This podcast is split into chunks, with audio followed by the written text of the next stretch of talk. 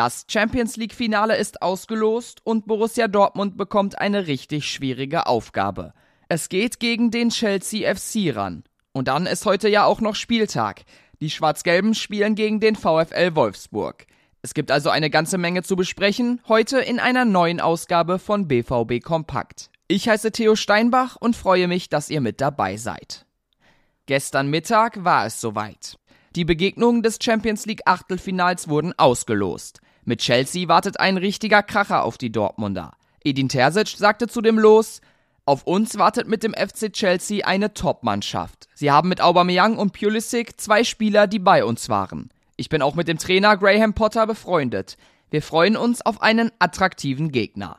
Das Achtelfinale wird erst Mitte Februar ausgetragen. Und deshalb schauen wir jetzt erst einmal auf das heutige Spiel. Um 18.30 Uhr trifft der BVB auf Wolfsburg.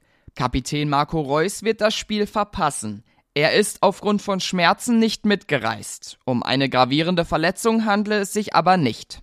Ansonsten gibt es keine personellen Veränderungen im Vergleich zum Bochum-Spiel. Heute geht es darum, als Sieger vom Platz zu gehen. Das hat Terzic noch einmal unterstrichen.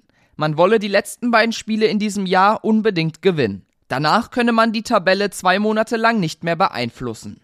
Klar ist, diese Woche ist besonders intensiv. Denn auch nach der heutigen Partie bleiben nur zwei Tage Verschnaufpause, bis es am Freitag gegen Borussia Mönchengladbach ins letzte Pflichtspiel 2022 geht.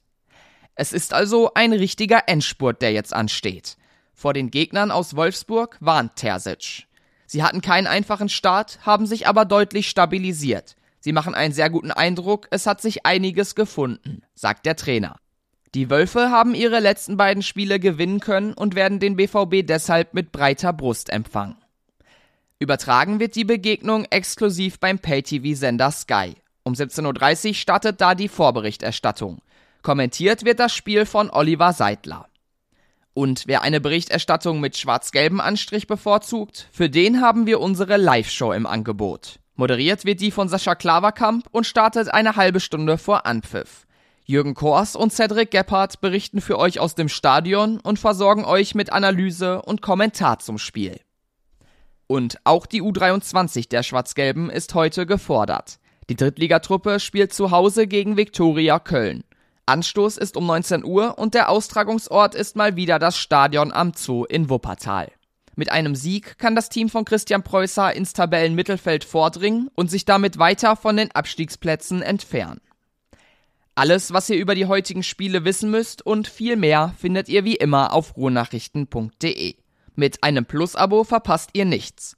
Und um immer up to date zu bleiben, empfehle ich euch auf unseren Social Media Plattformen vorbeizuschauen. Da sind wir unter rnbvb aktiv. Ich übrigens unter thsteinbach.